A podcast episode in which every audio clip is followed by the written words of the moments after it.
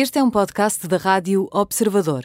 Pode ouvir a rádio também em 98.7 na Grande Lisboa e 98.4 no Grande Porto.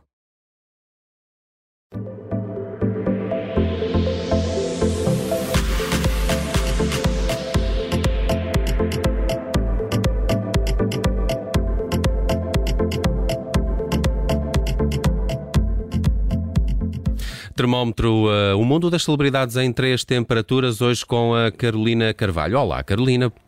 Olá, Nelson. E quase bom fim de semana, já podemos dizer. É verdade, é verdade. Carolina, vamos começar pelo uh, frio. No teu termómetro, o frio hoje pertence ao Príncipe André. É verdade. E como não há duas sem três, cá está o Príncipe André esta semana outra vez. Um, 2022 ainda agora começou e já está a ser um ano bem difícil para o terceiro filho da Rainha Isabel II. Mas há desenvolvimentos neste caso, então. Ah, sim, porque esta quinta-feira à tarde o Palácio de Buckingham emitiu um comunicado tão curto como bombástico. Dizia em apenas quatro linhas que todos os títulos militares e patronagens do Duque de York foram devolvidos à Rainha e que ele vai continuar a não assumir deveres públicos e a tratar da defesa do seu caso enquanto cidadão privado. Mas este caso deixa realmente a família real numa situação complicada. Será que ainda o vão expulsar da família?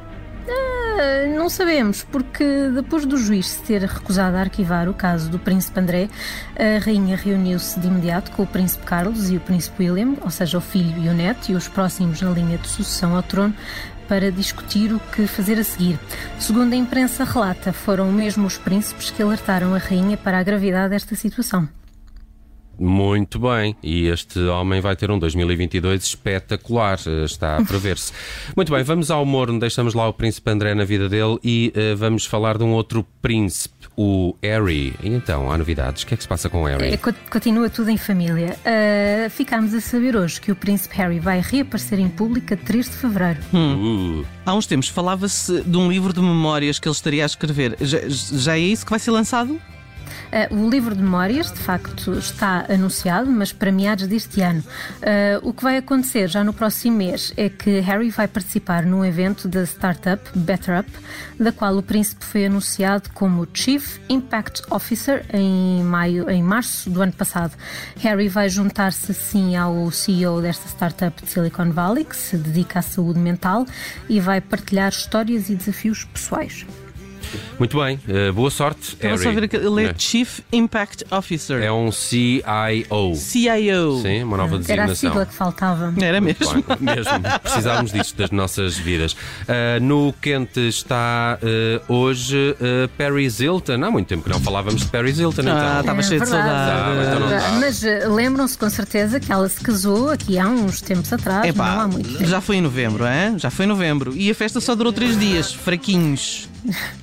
Ela casou-se exatamente a 11 de novembro. Uh, pois bem, o Daily Mail publicou uh, hoje, esta sexta-feira, umas fotografias da lua de mel dos recém-casados. Uh, eles andavam a passear no Dubai, no deserto e até com camelos. Antes estiveram nas Maldivas, em Bora Bora, nas Ilhas Virgens Britânicas e depois de fazer as contas a todos estes sítios por onde eles passaram, a, a notícia do jornal conclui que Paris Hilton e o marido, Carter Young, estão em lua de mel há pelo menos umas oito semanas. Oito semanas. Oito semanas. Daqui a uns tempos é preciso férias de, dessa lua, lua de mel. De mel.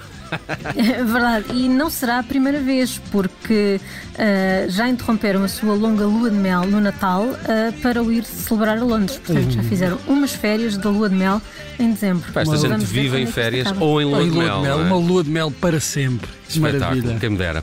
Muito bem, as notícias do mundo dos famosos estão todas as tardes na Rádio Observador. Hoje aqui com a edição da Carolina Carvalho. Carolina, bom fim de semana. Até para a semana. Bom fim de semana.